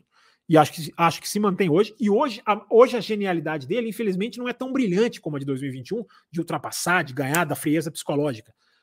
Hoje a genialidade, a genialidade é o que o cara está fazendo com os pneus. O que o cara está fazendo com os pneus é, é uma coisa genial. Poxa, Fábio, mas a Red Bull é mais gentil com pneu, é o melhor carro? Sim. O companheiro do Verstappen é um dos melhores pilotos de trato de pneus da Fórmula 1 moderna. E ele não chega perto do que o Verstappen está fazendo. É, é, um bom tema para a gente voltar. O tempo está acabando, mas é um bom tema para a gente esmiuçar. Divaldo, obrigado pela sua pergunta. Não sei se você já tinha mandado pergunta alguma vez aqui no nosso canal. Cristiano Rocha, melhor canal e programa e pauta sobre Fórmula 1 e automobilismo. Fácil. Obrigado pelo elogio, Cristiano. A gente fica muito feliz aí com o reconhecimento de vocês. A gente está a gente tá aqui, a gente trabalha para tentar trazer um, um, produto diferente que não cai do céu, não, cara. Tem que, tem que, tem que ir a fundo. Mas a gente está tentando, né? Estamos crescendo. Felizmente, a nossa base de apoiador está tá, tá aumentando, está longe ainda da nossa meta. A nossa meta está lá no apoia.se barra café com velocidade, está escritinho lá a nossa meta. Dia que atingir aquela meta, a gente muda de patamar, mas estamos caminhando até lá. Estamos indo na direção da meta. Vamos lá, quem sabe a gente chega lá. É... O Jorge Barbosa ele fala que acha que aumentar o orçamento de quem está por último não vai adiantar porque parece que equipes como eles não chegam ao limite que tem direito. É verdade, Jorge, é verdade, você não está errado, não. Mas hoje as equipes não são mais deficitárias. Hoje as equipes têm lucro. Nessa entrevista do Domenicali para o Beyond the Grid, ele fala até de uma maneira genérica, mas ele fala uma coisa que é até assim, manchete, né? Virou manchete em alguns sites. É, hoje as equipes estão recusando ofertas de bilhões. O cara chega lá com bilhões no plural, eu acho exagero, mas passada a quantia de um bilhão, alguém oferecer para uma equipe, eu acho plenamente é, é, é acreditável e as equipes estão recusando, porque sabem que podem valer muito mais do que isso, que sabem que podem gerar muito mais do que isso. Então, Jorge Barbosa, você tem até razão no sentido de agora, nesse dia, 15 de junho.